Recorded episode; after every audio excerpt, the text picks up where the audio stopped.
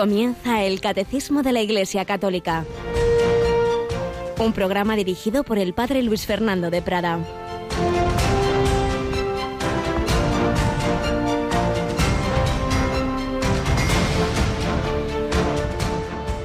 He venido a prender fuego a la tierra y cuánto deseo que ya esté ardiendo. Con un bautismo tengo que ser bautizado y qué angustia sufro hasta que se cumpla. Alabado San Jesús, María y José. Sí, el corazón de Jesús es horno ardiente de caridad. He venido a prender fuego a la tierra, el fuego del amor infinito de Dios, el fuego del Espíritu Santo, lenguas de fuego, uno de los símbolos de ese descenso del Espíritu Santo en Pentecostés, el fuego del amor de Dios que entra en los corazones de los apóstoles y los transforma, que ya había llenado desde el inicio de su concepción el alma de la Inmaculada Virgen María, que entra en Juan Bautista cuando estaba en el seno de su madre, profeta de fuego, como el profeta Elías. Es el fuego que ha arrastrado en celo a los a tantos santos misioneros eh, hasta el final de, de, la tierra. Eso que pone Pemanem boca de Javier en el Divino Impaciente. Amo más el viento que la brisa, el bien hay que hacerlo a prisa, que el mal no espera momento. Si nos tomamos el apostolado, bueno, pues como un hobby, bien, eh, digo alguna cosita, tal, es que no, realmente no tenemos ese fuego, es que no nos damos cuenta de que está en juego no una mejora en nuestra vida, sino el sentido profundo de nuestra vida, nuestra felicidad en la tierra y nuestra salvación eterna, la de los demás. Y por eso los misioneros han preferido perder su comodidad y hasta su vida, los mártires, con tal de que todos los hombres conocieran a Cristo, el fuego del amor, no el fuego que Prometeo roba a los dioses como el hombre moderno que pretende ser como Dios, la tentación original, sino el fuego baja del cielo a la tierra. Dios nos lo quiere dar, pero el camino es la humildad y la petición. He venido a prender fuego en la tierra, sí, ven Espíritu Santo, inflama, inflama nuestros corazones en esas ansias redentoras del corazón de Cristo. Y eso es lo que mueve también a Radio María irse extendiendo por el mundo entero con voluntarios que movidos por ese fuego del amor de Dios añaden tareas a sus tareas y así pues este, en esta temporada tenemos más de veintitantos programas nuevos de personas que ponen su tiempo gratuitamente al servicio de Radio María y concretamente más de 70 sacerdotes que bastante ocupados están y aún así pues añaden algo más con la colaboración en Radio María. Y hoy tenemos a uno de ellos que empieza su colaboración en el Dios de cada día, Rocío García. Buenos días no soy yo. No, no. El padre Julio Rodrigo, que se une a la familia de Radio María y va a estar con todos ustedes a las diez y media de la mañana, en el Dios de cada día. Así él es, fijaos, 25 años lleva de párroco en San Cristóbal de Boadilla del Monte. Y ya conocéis su voz porque desde hace años tiene una sección preciosa en Dies Domini, antes con el padre Mario Ortega y en este curso con el padre Juan Ignacio Merino. Precisamente el padre Juan Ignacio Merino ha asumido que también es párroco con muchas tareas, ha, asumido Dies Domini y entonces el Dios de cada día que hacía un jueves al mes es el que va a coger el padre Julio Rodrigo desde esta mañana. Así que le agradecemos esa nueva colaboración sin dejar, como digo, su sección del que nos habla de una anécdota desde su parroquia cada semana en Dies Domini, pero además un jueves al mes, esa reflexión para ayudarnos a vivir las circunstancias de, la vida desde el Señor. El Dios de cada día es un título de un programa ya histórico en Radio María. ¿Qué significa eso? Como el Señor no solo es para una devoción privada intimista, no, no, no, es para que todas las circunstancias de la vida las vivamos desde la fe, las vivamos con el Señor. Y mañana también el Padre Ignacio María Fernández, si el padre Julio es de la diócesis de Getafe, el padre Ignacio María es de la diócesis de Madrid, que también llevaba años colaborando en el programa de Hermandades del Trabajo dentro de Iglesia Viva, los viernes a las doce y media. Este, en esta temporada está de conciliario de la Comisión de Justicia y Paz y va a seguir en esa temática de la pastoral social de la Iglesia, pero no limitada a las hermandades del trabajo, sino más amplio, pues en general, esa dimensión social de la vida de la Iglesia. Todo es necesario. La oración contemplativa de una Margarita María, de la que hoy terminamos de recoger ya alguna última pincelada, y también ese llevar a los más pobres en el mundo social, hacer presente ahí la Iglesia. Pues seguimos adelante y ojalá movidos siempre por ese fuego. He venido a aprender fuego en la tierra y ojalá, ojalá estuviera ya ardiendo. Sí, Señor, concédenoslo tu fuego.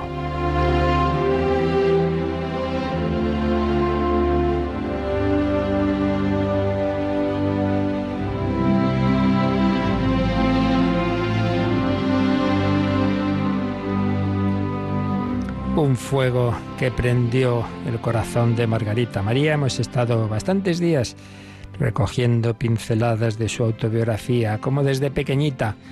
Pues el Señor estuvo trabajando esa alma, no siempre fue tan fácil, se resistió, tuvo sus altibajos. Los santos no han nacido santos, no han caído del cielo, no. El Señor tuvo que conquistar como, como un amante que está a ver si consigue enamorar a aquella persona, a aquella chica de la que se ha enamorado. Él, nuestro Dios, se ha enamorado de cada uno de nosotros, pero no quiere forzar nuestra libertad.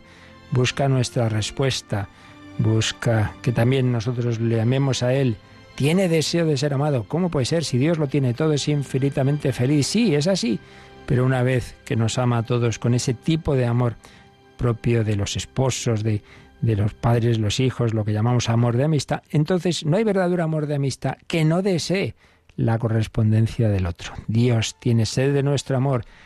La principal palabra, el principal mensaje del corazón de Jesús, Santa Margarita María, lo hemos recordado, es cuando el Señor le dijo, he aquí este corazón que tanto ha amado a los hombres, que no ha dejado de hacer nada hasta consumirse de amor por ellos y a cambio no recibe de la mayor parte de ellos, sino ingratitudes, desprecios, indiferencias al Señor le duele y por eso eh, hace como un nuevo esfuerzo de hacernos llegar su amor y también para vencer una corriente que estaba muy extendida y que siempre está el peligro, el jansenismo, de tenerle miedo a Dios, de pensar, uy, uy, uy, uy, uy, yo como yo soy un pecador, yo, yo que pinto aquí en la iglesia. No, no, por eso mismo, venid a mí, venid a mí todos los que estáis cansados y agobiados, venid a mí, que yo os aliviaré. El Señor pues lo pone fácil, invita a acercarse a Él, a hacer la hora santa, hace esa promesa maravillosa de los primeros viernes de mes durante siglos.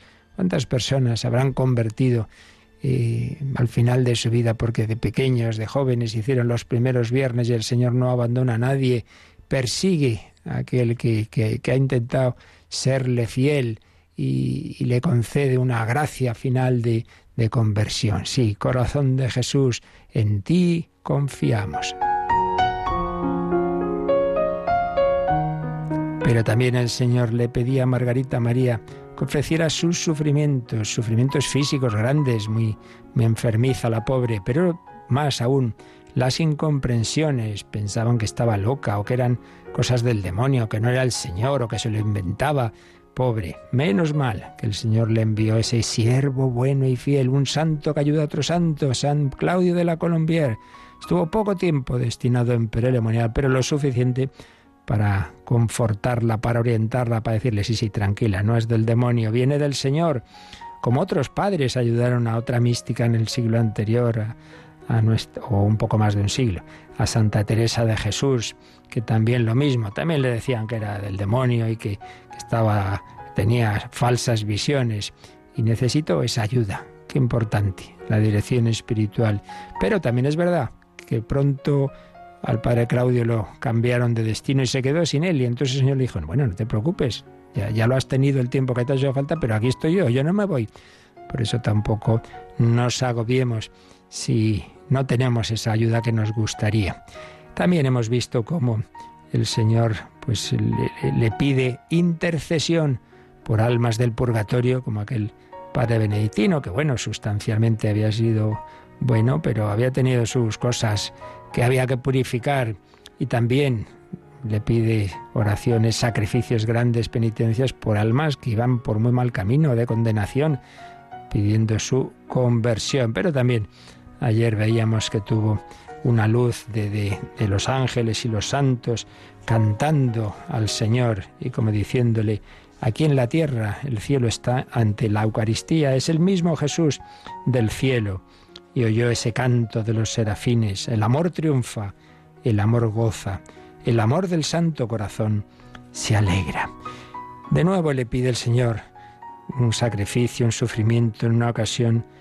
Dice, yendo una mañana a comulgar, la sagrada hostia me pareció resplandeciente como un sol, cuyo brillo yo no podía soportar, y en medio de ella había nuestro Señor con una corona de espinas, la cual, poco después de haberle recibido, de haber comulgado, puso sobre mi cabeza diciéndome, Recibe, hija mía, esta corona como signo de la que muy pronto te será dada para tu conformación conmigo.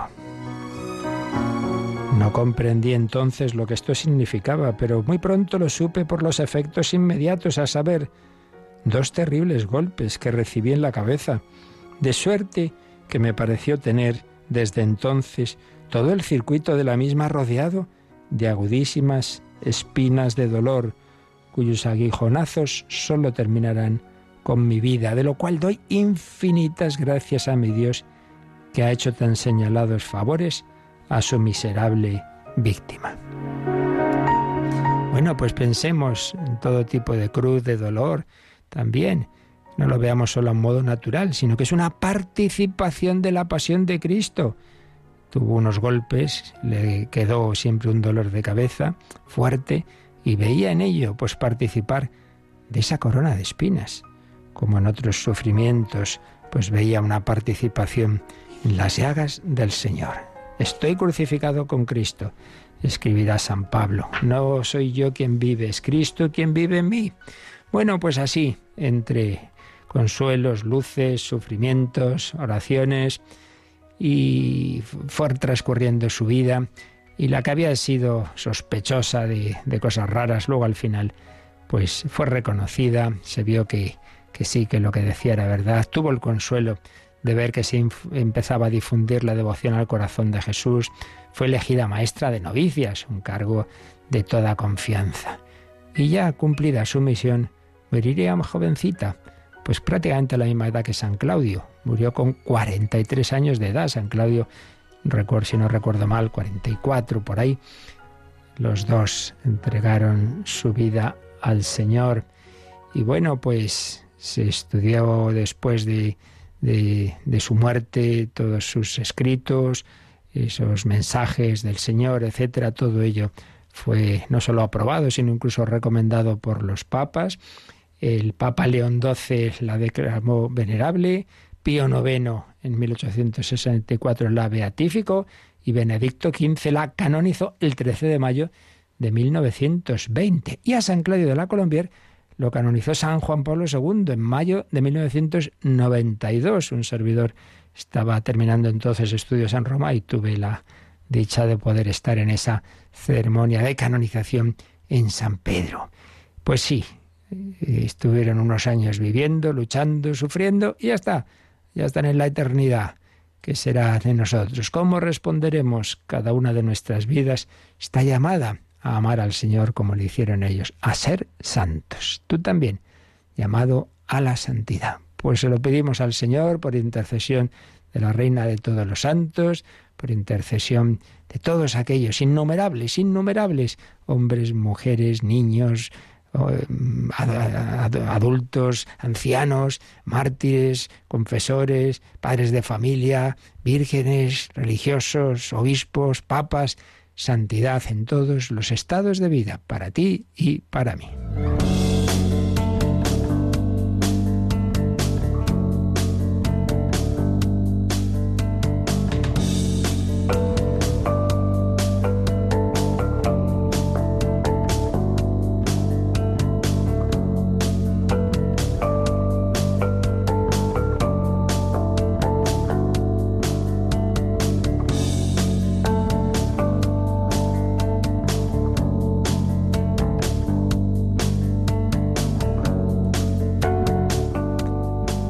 Como en realidad solo Dios es santo, La única manera de santificarnos, de ser santos, es unirnos al que es solo santo. Y nos unimos ante todo y sobre todo por la liturgia y su columna vertebral que son los sacramentos. El primero que nos une al Señor, el bautismo, y la cima de todos ellos, la Eucaristía. Pero estamos viendo cómo la liturgia, esa oración oficial y comunitaria de la Iglesia, eh, en cuanto cabeza que es Cristo y miembros, todos sus, los que nos unimos a Él, esa liturgia no solo incluye los sacramentos, sino otras dimensiones de oración. Y concretamente hemos estado viendo el año litúrgico como los misterios de la vida de Cristo, eso que Santa Margarita o Santa Teresa pues veían al Señor en tal escena, en tal otra, y participaban de la coronación de espinas o, o de otro momento, de otro misterio. Bueno, pues eso que a ellas les ocurría de manera extraordinaria, que no es lo normal, el Señor no está haciendo visiones cada dos por tres con cada uno, pues no, evidentemente. Pero en la fe el Señor se nos comunica igual, de otra forma, pero dándonos la sustancia de esos misterios. Y eso nos llega a nosotros, sobre todo, pues a través de la celebración de los misterios de Cristo, cuyo centro hemos estado viendo es el misterio pascual. Nos llega a través de la liturgia. Entonces, en esta parte de esta segunda parte del catecismo de la Iglesia Católica, que es la liturgia, que tiene, como todas las partes, dos secciones. Una primera de fundamentos generales de lo que es la liturgia, una segunda que veremos los sacramentos, pues estamos todavía en esta primera sección y respondiendo una serie de preguntas sobre la liturgia, sobre sus elementos, sobre eh, quién celebra, Cristo y su Iglesia, cómo celebrar, signos, símbolos, palabras, acciones, canto, música, imágenes, cuándo. Ahí hemos hablado del tiempo en la liturgia, del día del Señor, del año litúrgico y eh, después dentro del año litúrgico de haber hablado no solo de los misterios de Cristo, del misterio pascual, sino también de la celebración de las fiestas de la Santísima Virgen y de los santos, que ya veíamos que no es que sea otra cosa distinta, sino que es el propio misterio de Cristo realizado en ellos. Pues bien, ahora damos un paso más. Dentro todavía del tiempo en la liturgia, y antes de pasar a la siguiente pregunta, que ya no será el cuándo se celebra, sino el dónde, hablaremos de los templos, etcétera, pero antes de eso nos queda este apartado dentro del cuándo, dentro del tiempo, que nos va a hablar ya no de, los tiempos litúrgicos a lo largo del año, ya no de la semana y su día central, que es el domingo, sino que nos va a hablar de las horas dentro de cada día, porque estamos llamados a unirnos al Señor no de año en año o de semana en semana, sino todo el día. Y para ello, pues tenemos la liturgia de las horas. Pero antes de pasar al primer número que nos habla de ello, que es el 1174, ese mismo número nos, nos avisa, nos dice que sería bueno echar un ojo a un número de la parte tercera, digo, perdón, cuarta del catecismo, que es la parte de la oración, porque nos va a hablar de, de esto, de, de los ritmos de oración del cristiano. Y es el número 2698, 2698. Así que le pedimos a Rocío que nos lo lea. La tradición de la Iglesia propone a los fieles unos ritmos de oración destinados a alimentar la oración continua. Algunos son diarios, la oración de la mañana y la de la tarde, antes y después de comer, la liturgia de las horas. El domingo centrado en la Eucaristía se santifica principalmente por medio de la oración. El ciclo del año litúrgico y sus grandes fiestas son los ritmos fundamentales de la vida de oración de los cristianos. Pues un número muy bello que nos recuerda eso, que estamos llamados a un ideal, que es orar siempre, orar siempre. Entonces hay que estar todo el día en la capilla. No es eso. Hay que hacer muchas cosas, pero hay que hacerlas siempre en unión con Dios. Es verdad que hay dos formas, por así decir, de esa unión con Dios. Los momentos dedicados específicamente, expresamente, a dejar todo, a recogernos y a centrarnos en la oración propiamente dicha, pero luego el resto del día, aunque hagamos otras cosas, hay que procurar vivirlos en unión con Dios, el corazón unido al Señor. Es como un matrimonio tienen ratos que están los dos a solas hablando y el resto del día puede estar uno trabajando en un sitio, otro en otro, pero sus corazones unidos y de vez en cuando se mandan un mensaje, una llamada, y sobre todo si está uno de viaje lejos, lo que sea. Bueno, pues algo así. Estamos llamados a tener el corazón siempre en Dios y de vez en cuando parar un momentito y recordar yo qué estoy haciendo, yo lo hago por el Señor y rezar una palabra, un Padre Nuestro, un Ave María, el Ángelus. Eh, ahora algún momento tengo una capilla aquí, venga, voy a entrar a alguna visita.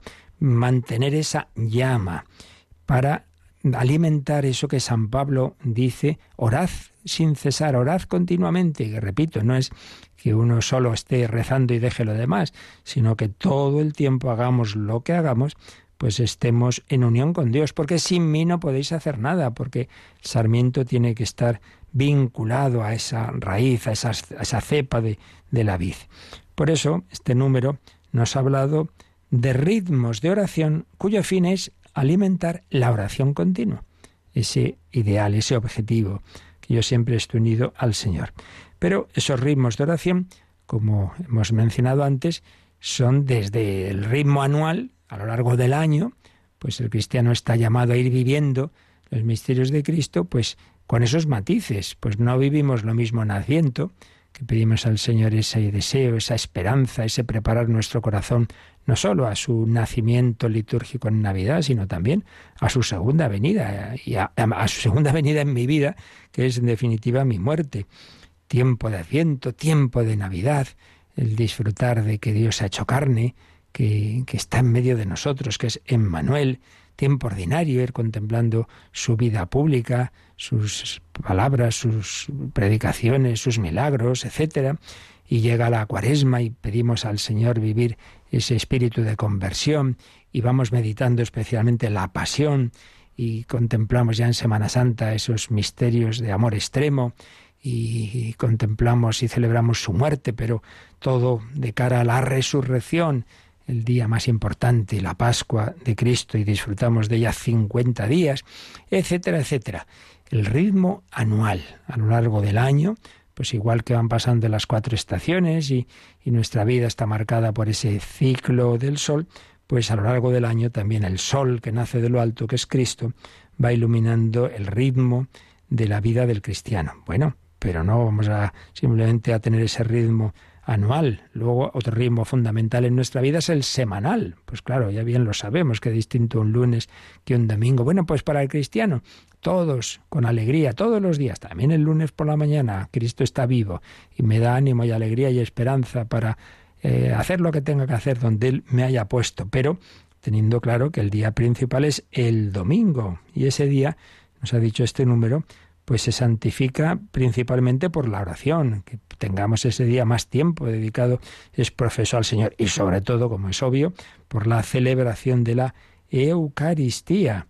El domingo centrado en la Eucaristía se santifica principalmente por medio de la oración. Entonces ya hasta el domingo nada, no, no, no, no, no, todos los días, ritmo diario. Y en el ritmo diario nos ha dicho este número, la oración de la mañana y de la tarde. Pues hombre, al despertar, gracias Señor por este día, te pido tu luz, te pido tu gracia, te ofrezco este día, en fin, las oraciones de la mañana. Como bien sabéis, tenemos en Radio María a partir de las 7 de la mañana y las de la de la tarde y noche. Va acabando el día, damos gracias al Señor y antes de dormir pues también pedimos perdón de los pecados de ese día pedimos que nos conceda un descanso tranquilo, etcétera, antes y después de comer. Es el eh, como ese don fundamental para la vida, que es el aire, que también teníamos que dar gracias de él, y bien lo vemos cuando empieza a haber problemas de respiración, pero particularmente pues en toda la tradición, no solo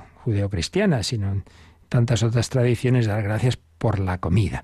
Pero especialmente hay un tipo de oración que nos ayuda a que todo el día esté marcado por la oración, que ya no es oración personal de cada uno, que es muy buena y muy necesaria, sino que es oración litúrgica. Y ya vimos cuando empezamos a dar conceptos de qué es la liturgia, la liturgia es ese tipo de oración comunitaria y que la Iglesia es la que nos la señala, eh, basada sobre todo en la palabra de Dios, con textos bíblicos y textos de santos reconocidos, etcétera, y que tiene un, carácter jerárquico, es decir, que no hace ahí cada uno lo que le da la gana, sino que está marcada porque es oración de la Iglesia como tal, como cuerpo místico, es oración universal. En las distintas lenguas se reza lo mismo fundamentalmente. Bueno, pues esto es la liturgia de las horas, que es de lo que vamos a hablar en estos próximos días. Es el último apartado dentro de esta pregunta sobre la liturgia del cuándo se celebra, el tiempo en la liturgia. Y este apartado de liturgia de las horas empieza en el número 1174 hasta el 1178. Son cinco números.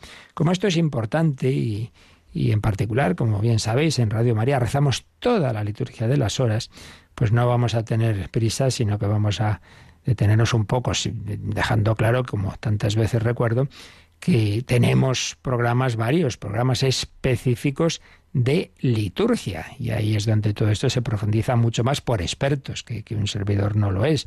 Pero bueno, lo esencial sí que lo vamos a decir aquí, aprovechando que nos lo explica el catecismo, pues nos detendremos un poquito para que a todos nos ayude a valorar más y a, y a rezar mejor.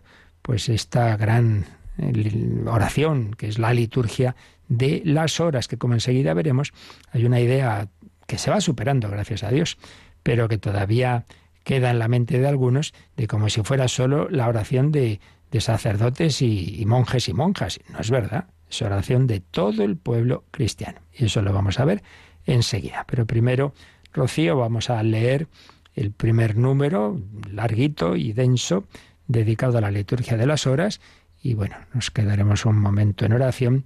Y, pero antes, antes de leerlo, vamos a oír cómo empieza siempre la liturgia de las horas. Empieza con esa invocación, Dios mío, ven en mi auxilio, ¿verdad? Dios mío, ven en mi auxilio, Señor, date prisa en socorrerme, que son frases del Salmo. Si es que aquí, la liturgia de las horas, casi todo es palabra de Dios. Vamos a escucharlo, ese inicio cantado por una escola gregoriana. Deus in aditorium meum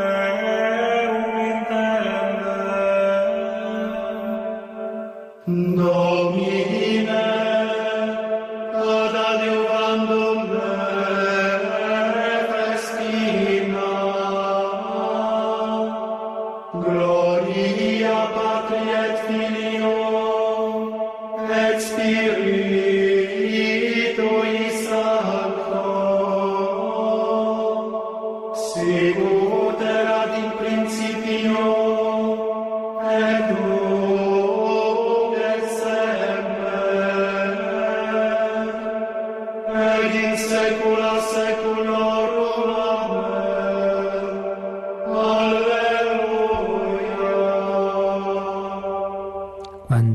millones de veces no se habrá hecho esta invocación en tantos monasterios, por tantas personas.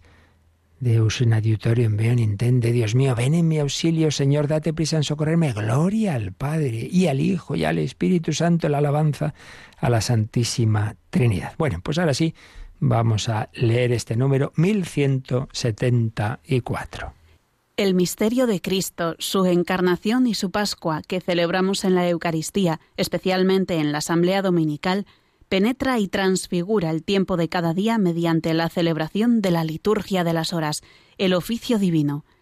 Esta celebración, en fidelidad a las recomendaciones apostólicas de orar sin cesar, está estructurada de tal manera que la alabanza de Dios consagra el curso entero del día y de la noche es la oración pública de la Iglesia, en la cual los fieles, clérigos, religiosos y laicos, ejercen el sacerdocio real de los bautizados. Celebrada según la forma aprobada por la Iglesia, la liturgia de las horas realmente es la voz de la misma esposa la que habla al esposo. Más aún, es la oración de Cristo con su mismo cuerpo al Padre. Pues como veis, una síntesis apretada, densa, de lo esencial de la teología de la liturgia de las horas que iremos desgranando poquito a poquito. Pero nos quedamos con esa última frase de momento. Es la oración de Cristo con su mismo cuerpo al Padre. Cristo, cabeza del cuerpo místico que formamos todos. oración de Cristo al Padre. Pues vamos a quedarnos un momento en oración al Padre. Abba Padre, Abba Padre. Sí, con Cristo, por Cristo, con Él y en Él, a ti Dios Padre Omnipotente, en la unidad del Espíritu Santo, todo honor y toda gloria, gloria al Padre y al Hijo y al Espíritu Santo.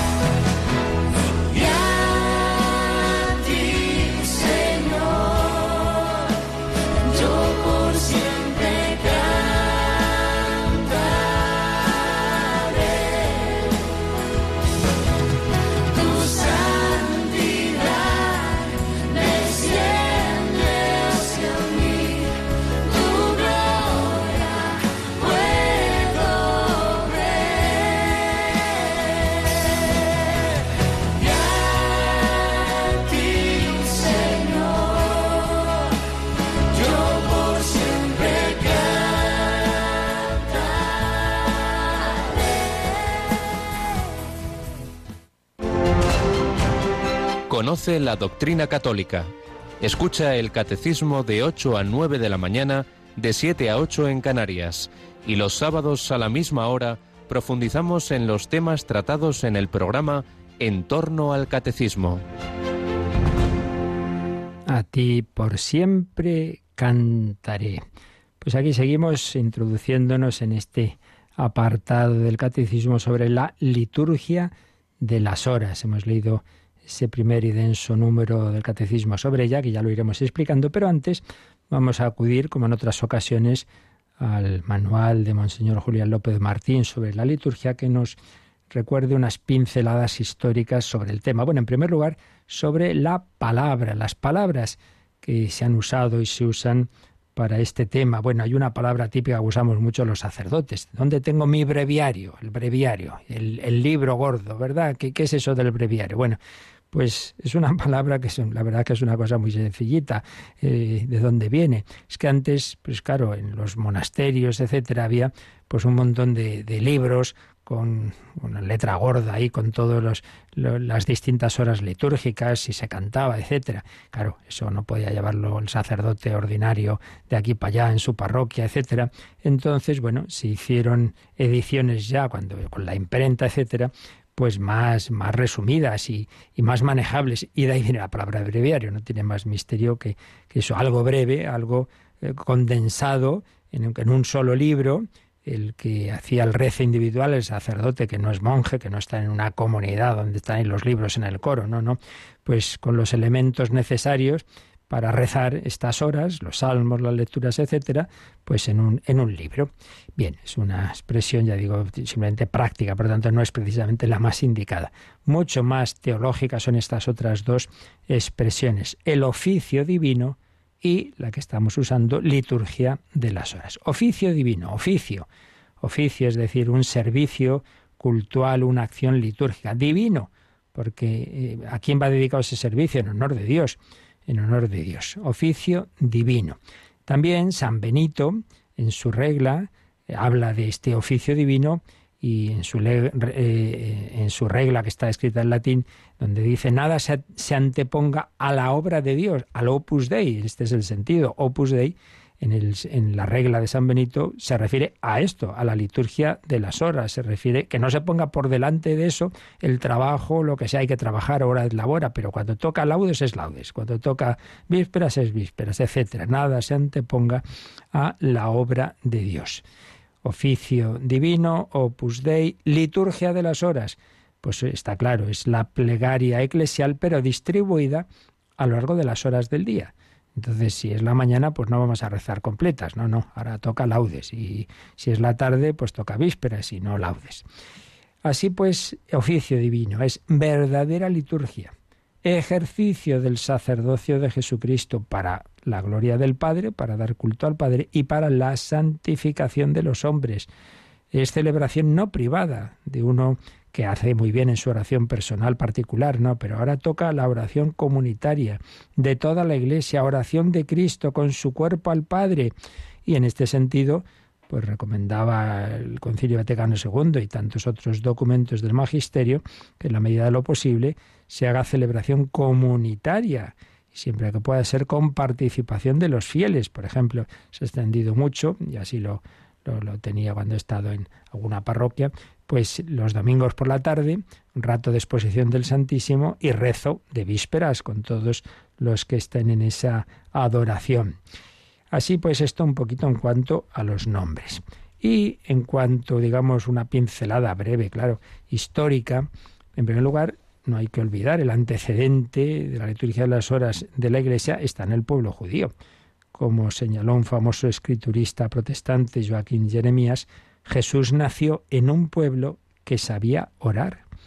Y es que si el mundo pagano realmente no tenía oraciones, tenía ritos, tenía eh, cosas absurdas, tenía sacrificios, se había reducido la religión a un conjunto de prácticas muchas veces sangrientas.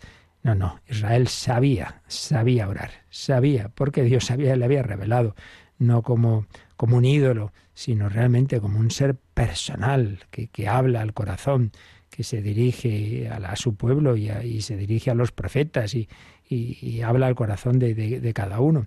Y entonces el israelita piadoso pues sabía que, estaba invitado a tratar con Dios. Concretamente hay tres momentos clave de oración al día en, la práctica judía, al empezar el día, al amanecer, al, luego al mediodía y al caer la tarde. Y el de la mañana y el de la tarde iban acompañados de sacrificios que se ofrecían en el templo. Bueno, el israelita rezaría donde fuera, pero sabía que en ese momento se estaba ofreciendo también en el templo un sacrificio, un sacrificio que por tanto era santificado por la oración.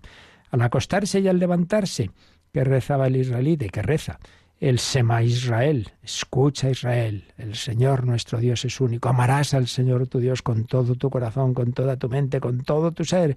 Qué preciosidad, escucha Israel. Jesús mismo lo recitaba y Jesús se lo responde a aquel escriba que le pregunta por el mayor mandamiento y empieza con respondiéndole con el Sema Israel. Y luego, por supuesto, tenían muchos himnos, salmos, oraciones para fiestas, peregrinaciones, para el templo, también para la liturgia doméstica, por ejemplo, la bendición al caer de la tarde, el lucernario, la acción de gracias en la cena. Pues este es el ambiente en el que eh, vivió Jesús. De modo que, como dice la ordenación general de la liturgia de las horas, la alabanza a Dios resonó en el corazón de Cristo con palabras humanas de adoración, propiciación e intercesión. Ese es el ambiente. Pero luego está el propio Jesús, una expresión preciosa de la ordenación general de la liturgia de las horas que recoge la Sacrosantum Concilium del Vaticano II que dice así: Cristo Jesús, al tomar la naturaleza humana, introdujo en este exilio terreno aquel himno que se canta perpetuamente en las moradas celestiales. Trajo el cielo a la tierra. Ese amor del verbo, del logos, del Hijo eterno que siempre está hablando con el Padre, en el Espíritu Santo, eso, y a lo que luego se asocian los ángeles, ese himno, esa alabanza, ese gozo de, la comunicación en, en la Santísima Trinidad, entra en la tierra, baja del cielo a la tierra, introdujo en este exilio terreno ese himno celestial. Así, la oración de Jesús en su vida terrena fue la expresión del coloquio eterno que el Verbo tiene siempre con el Padre, ahora ya como hombre, antes no, antes solo como Dios. Y, pero por otro lado, Jesús no solo oró, sino que enseñó a orar enseñó con su ejemplo, lo veían los apóstoles, pues, ¿dónde está el Señor? Pero bueno, ¿dónde se, ha ido tempranísimo y lo encontraban ahí en oración o son testigos de la transfiguración. Pero luego Jesús también da enseñanza sobre oración. Aquí no nos detenemos porque eso ya se explicará y se explica en la parte cuarta del catecismo, solo lo mencionamos, ¿no? La importancia de, la unión de la mente con la voz, que no es decir palabras, la pureza de intención, la confianza en el Padre, la necesidad de la oración, orar en su nombre, pedid y se os dará, la oración de petición, la humildad, la perseverancia, etc. Y también nos habla de dirigirse al Padre. Cuando oréis, decid Padre nuestro, Abba Padre, como dice él en la oración de Gesemaní, Abba Padre, relación filial, donación del Espíritu Santo. La Didaje, ese documento de los primeros cristianos de finales del siglo I, es testigo de cómo se sustituyó el Sema Israel por el Padre Nuestro. En los círculos judio-cristianos, aquellos judíos que se habían convertido al cristianismo, ahora ya empezaron a decir, en vez del Sema Israel, empezaron a decir Padre Nuestro que estás en el cielo. Y pues tenemos también en los hechos de los apóstoles testimonio de la oración eh, dice que los cristianos, los primeros cristianos, perseveraban en las oraciones, eh, acudían al templo y a la sinagoga, celebraban luego la fracción del pan en sus casas. En fin, hay una mezcla, lógicamente, el cristianismo nace en ese mundo judío, que se mantienen muchas costumbres judías, que, que, además la Iglesia va a mantener siempre los textos bíblicos del Antiguo Testamento, pero luego ya, claro, desde las claves cristianas dirigiendo la oración no simplemente a Yahvé, sino al Padre. Ahora ya sabemos que Dios es Padre, Hijo y Espíritu Santo, pero la dirigimos a través de Jesús. Pero Jesús no solo es el mediador, el camino, es también término de la oración cristiana y por eso hay himnos a Cristo, himnos a Cristo, doxologías, himnos cristológicos preciosos que encontramos en el Nuevo Testamento. al nombre de Jesús toda rodilla se doble en el cielo, en la tierra, en el abismo. Bueno, y luego ya veríamos y veremos el próximo día, pues esto como fue cuajando en los primeros eh, siglos, a lo largo de los siglos de, la historia de la Iglesia hasta llegar a la actualidad, obviamente, por supuesto, de manera resumidita. Pero vamos a dejarlo aquí porque teníamos varias cuestiones pendientes y luego siempre se nos acaba, eh, o siempre, o muchos días, porque hay días que llegan muchas preguntas y hay días que ninguno. Así somos, que somos siempre o una cosa u otra, pues vamos a dejarlo ahí, que teníamos varias acumuladas. Y le damos gracias al Señor de que eso, que nos invita a ese diálogo, que no es un Dios lejano, desconocido, que podemos hablar con Él personalmente en tu corazón como te parezca, pero también como miembros de la gran familia de la Iglesia. Y ahí, pues con, una oración comunitaria que es palabra de Dios en su principal parte, porque la Iglesia ha formado esa oración comunitaria con textos bíblicos y luego también algunos otros textos de toda la tradición de los santos, etcétera. Y esa liturgia de las horas, como antes recordábamos, empieza con ese versículo también bíblico. Dios mío, ven en mi auxilio. Ahora escucharemos otra versión, esta ya así como un poquito más barroca, de Vivaldi. Pero bueno, que sea un momento de oración también para nosotros. Y ahora nos recuerdan, si queréis añadir peticiones, eh, perdón, peticiones en el sentido de consultas, etcétera, pues también podéis hacerlas.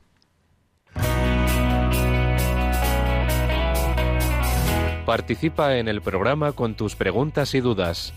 Llama al 91005 9419. 91005 9419. Puedes escribir un mail a catecismo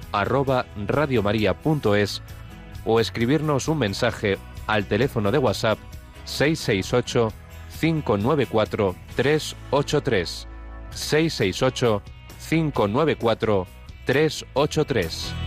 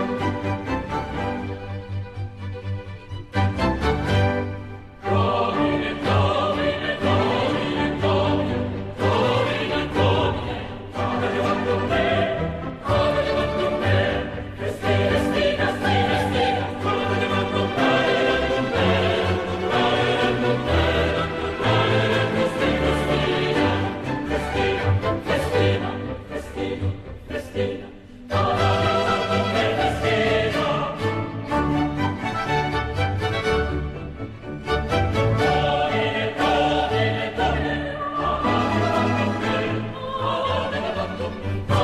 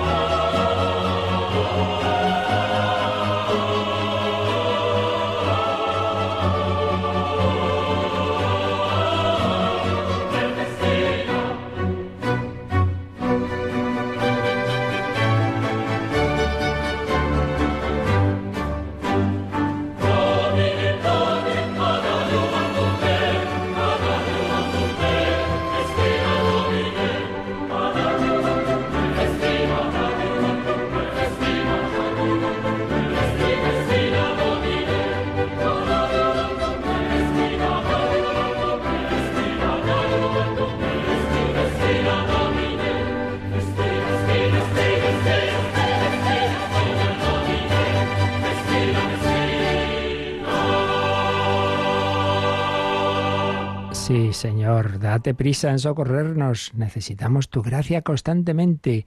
esa doble dimensión. Por un lado, petición, Dios mío, ven en mi auxilio, date prisa en socorrernos. Y por otro lado, de alabanza, gloria al Padre y al Hijo y al Espíritu Santo. Bueno, vamos a ver lo que nos da tiempo a responder. Por un lado, recordáis que una de las cosas que leímos de la autobiografía de Santa Margarita María es aquel monje, aquel sacerdote benedictino que, que se le manifestó que estaba en el purgatorio. ¿Y por qué? Dice, tres, entonces nos preguntaban que por qué, qué había dicho yo exactamente. Bueno, en primer lugar, antes de responder una cosa, todo lo que son revelaciones privadas, etcétera, aprobadas por la Iglesia, el que estén aprobadas, quiere decir es que lo que se dice ahí es conforme a la doctrina católica, que es fiable, pero no hay que tomar nunca al pie de la letra, ¿eh? como si fuera palabra de Dios porque incluso la palabra de Dios, que es de la Escritura, que es el, Evangelio, muchas veces se cuentan las cosas con distintas palabras. Hay personas que se obsesionan, oiga, que el Señor dijo a San no sé quién la oración de esta forma, y cambien esa palabrita. Mire, por Dios, si es la misma institución de la Eucaristía, que es lo más sagrado que tenemos, y se puede decir de varias formas, porque los evangelios lo cuentan de distintas formas, lo mismo, lo esencial, claro, pero con distintas palabras. No vamos a hacernos líos con revelaciones privadas. Dicho eso, pero bueno, lo que es interesante es que en efecto lo que dice este, eh, lo que cuenta Santa Marita María, pues son cosas que pueden darse, que había estropeado un poco lo que en general hacía un buen sacerdote, pero tres cositas no del todo buenas. Uno, que había preferido su interés propio a la gloria divina, por demasiado apego a su reputación. Uno puede hacer las cosas por hacer el bien, pero a la vez, a la vez también por quedar bien. Bueno, pues eso estropeaba un poco su, su acción. Segundo, por falta de caridad con sus hermanos. Vivía en comunidad y se ve pues que bueno, pues que tenía sus faltas de caridad. Y tercero, el exceso de afecto natural que había tenido a las criaturas. ¿Qué quiere decir esto? Pues, por ejemplo, no sé en su caso cómo sería, pero para que se entienda, no es que uno quiera demasiado a alguien, querer siempre está bien, sino desordenadamente. Ejemplo, puedo atender a dos personas, una muy pesadita y otra muy simpática, muy alegre, etcétera. Ay, pues voy a dar más tiempo a la que es más simpática, a la otra me aburro, hombre. Ese no es el criterio, el criterio es quién lo necesita más. ¿Veis? Por ahí podría ir la cosa. Luego llegaba una pregunta que no es exactamente el matiz, pero bueno, creo que lo esencial está claro, eh, sobre las almas de quienes han fallecido y han sido incinerados. Esto, como sabéis, en la pandemia, pues, pues lamentablemente tuvo que ser así, aunque uno no quisiera. Bueno, vamos a ver, las almas no tienen nada que ver con lo que hagamos con sus cuerpos. Por tanto, en ese sentido, de cara al difunto no hay ningún problema. No hay ningún problema. Lo importante es que, en qué situación mm, termina la vida de una persona. Eso es lo decisivo. El alma, en qué relación está con Dios. Una relación de amistad o de rechazo. Si es amistad, pues entonces se salva. Si es de rechazo, se autocondena. A su vez, si es amistad, pero no está plenamente purificada, lo que acabamos de leer de este benedictino, pues tendrá que purificarse. Y si ya está plenamente purificada, pues pasa a ver a Dios. Bien, eso es lo importante en cuanto al alma. Otra cosa es qué tenemos que hacer nosotros. Entonces, esto lo explicamos con calma cuando hablamos de la resurrección. Entonces, ahí está explicado con mucha calma. Pero así en dos palabras. En principio siempre es más coherente con la esperanza cristiana eh, la inhumación, el, entierro tradicional, pero no está prohibida la cremación cuando no sea porque uno no crea en la resurrección, sino simplemente, bueno, por razones prácticas, que a fin de cuentas es acelerar el proceso de descomposición. Entonces, si es simplemente por este tipo de motivos, se puede hacer la cremación. ¿Qué es lo que no se debe hacer? Pues luego, con las cenizas, tratarlas a la, de cualquier manera. O en plan así nueva erista, tiro las cenizas que se mezclen con no sé qué, con no sé cuántos, y entonces se fusionan con la naturaleza. Bueno, eso ya no, porque entonces ya sería una contaminación de nuestra fe. No, no, no. Esas cenizas esperan la resurrección. Entonces, ni se debe hacer eso, ni se deben tener ahí en la despensa mezcladas con la, con la harina, hombre, no. Deben estar, pues, lo normal, en un columbario, en un, en un cementerio, en un sitio sagrado, en un sitio con reverencia. Pero eso es lo que debemos hacer nosotros. Pero en cualquier caso, nada de esto afecta, afecta al destino del difunto. Porque ya digo, ahí el tema está en, en, su alma, en qué relación estaba con Dios nuestro Señor. ¿De acuerdo? Luego nos escribía una persona que le da pena, dice que en su parroquia comulga un 5% y esto me parte el alma. ¿Qué se puede hacer para ayudar a estas personas acercarse a comulgar. Ahora ya se va normalizando toda la actividad, pero en esto no se normaliza. O sea, yo no sé si aquí lo que a mí me parece preocupante es que hay gente que ha dejado de ir a misa. eh, que ya la pandemia ha sido la puntilla, ¿no? A lo mejor antes les podía costar, ahora ya nos hemos acostumbrado a no ir, a verlo por la tele, pues no es lo mismo. Y pudiendo, ¿qué pasa? Que a las demás cosas usted ya no sale, ya no sale de casa. A otras cosas sí, ¿no? Al banco a lo mejor sí, o a ir a no sé, no sé qué sí, hombre. Pues no, lo importante es la asistencia. Me extraña lo que dice este, este comunicante, porque porque no, no suele ser ese el problema de que la gente comulgue poco. El problema es no ir a misa. Pero los que a misa quizá comulgan demasiado, porque a lo mejor gente que hace muchísimo que no se confiesa y quizá no esté eh, preparada y no, debería confesarse antes. ¿eh?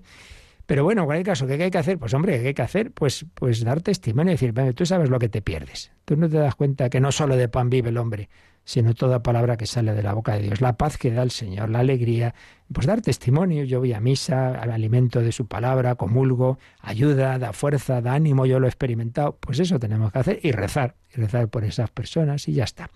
Luego, como hablé de la gula espiritual, y porque cuando había personas que decían, no, yo quiero comulgar varias veces al día, y yo dije, bueno, habrá que ver, ¿no? Puede que sí, que haya personas que Dios le, invita a ir a dos misas y a comulgar, pero también puede ser gula espiritual. ¿Qué es eso de la gula espiritual? Que uno se deje llevar simplemente del gusto, no porque lo necesite, no porque vea que el Señor se lo pide, sino simplemente que, oye, estoy más a gustito aquí en la iglesia que, que, limpiando en casa. Hombre, pues eso no estaría bien. Entonces me, hace, ha hecho gracia porque llega otra pregunta, dice, ¿y escuchar Radio María todas las horas sería gula espiritual? Pues pudiera serlo. O sea, no puedo decir ni que sí ni que no, porque en esto, como en todo este tipo de preguntas personales, siempre os digo que aquí podemos decir una cosa general, pero luego cada caso hay que conocer a las personas. Pues mira, podemos aplicar este criterio. Si sea oír Radio María, sea rezar, sea leer un libro espiritual, me da igual, ¿eh? eh sea ir a la iglesia. Si eso a ti no te separa, no te separa de tus obligaciones, de tu trabajo, sea en casa, sea donde sea, ni de la caridad con los demás, entonces va bien la cosa. Si eso al revés te ayuda a hacer las cosas mejor, a estar más animado, bien, entonces no es gula, está muy bien. Pero si resulta que eso, dejas de hacer lo que tienes que hacer, no atiendes la casa, no atiendes lo que, tus obligaciones. Eh, se enfada contigo tu mujer, tu marido, tus hijos, porque, no, porque estás siempre escuchando la radio. Hombre, yo tengo que decir que en alguna ocasión sí que alguna, algún matrimonio me ha dicho, un marido me dice, dígale usted a mi mujer que me escuche un poco y no todo el día Radio María. Digo, estoy totalmente de acuerdo con usted. Hombre, claro, no, no puede estar uno todo el día yendo a la radio, por buena que sea, y no hablar con su familia. Entonces, en ese sentido, ¿puede ser gula Pues puede ser, pues puede ser. Pero claro, tampoco puedo responder así, porque puede haber una persona que esté sola y que le, ayude a estar todo el día con Radio María, siempre que no deje de hacer su, su trabajo, ¿vale? Bueno, pues nos quedaban un par de ellas más, pero vamos a dejarlo ya porque si no siempre vamos con la lengua afuera y, y, no llegamos a tiempo. Pero bueno, el próximo día, ya sabéis, el próximo martes seguiremos. Si tenéis más dudas, las mandáis al correo y ahí se van quedando archivadas y todas antes o después las iremos respondiendo. Pues damos gracias al Señor. Hoy es jueves, en el jueves instituyó la Eucaristía. Le damos gracias por ese gran regalo, siempre que podamos visitar a Jesús y alimentarnos de su cuerpo y de su sangre. Damos gracias a Rocío García, que todos estos días colabora en esta hora tan tempranera, y pedimos al Señor su bendición. La bendición de Dios Todopoderoso, Padre, Hijo y Espíritu Santo, descienda sobre vosotros. Alabado sea Jesucristo.